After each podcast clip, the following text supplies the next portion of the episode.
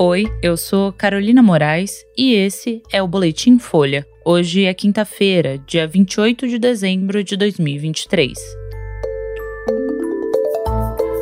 Novos registros de posse de armas caem 74% sob Lula. Quase 4 mil celulares são bloqueados com o aplicativo do governo. E laudo aponta que exaustão térmica foi causa da morte de fã de Taylor Swift em show no Rio.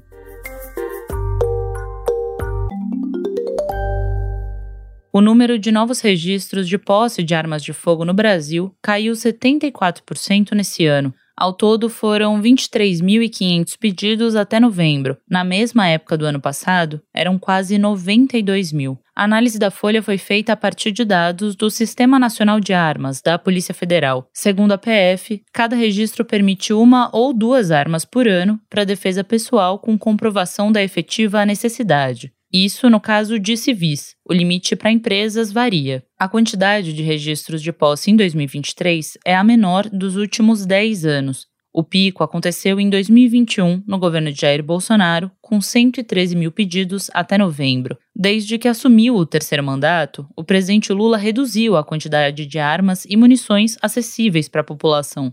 Também retomou a diretriz que obriga a comprovação de efetiva necessidade para obter a posse ou o porte. A queda nos registros começou em setembro de 2022, quando o STF suspendeu decretos de Bolsonaro que flexibilizaram o acesso. Na época, o ministro do Supremo, Edson Fachin, justificou a medida pelo aumento do risco de violência na campanha eleitoral. Uma das medidas do ex-presidente permitiu que civis tivessem acesso a armas de calibre mais potente. O decreto foi aprovado em maio de 2019 e ficou ativo até julho desse ano, mais de 360 mil armas desse tipo estão ativas nas mãos de civis.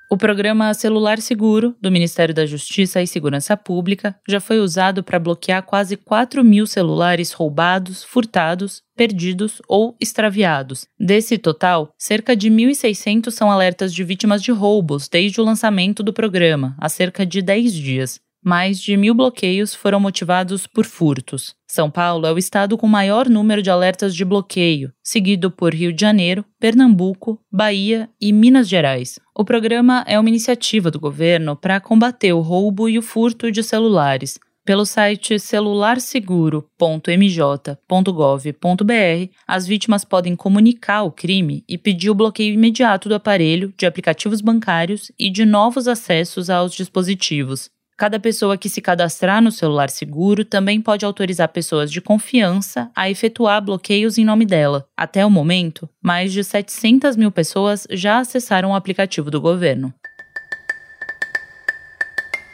A estudante que morreu no show da cantora Taylor Swift no Rio de Janeiro sofreu uma exaustão térmica que comprometeu os pulmões. É o que mostra o laudo de necrópsia sobre a morte dela, obtido pela Folha.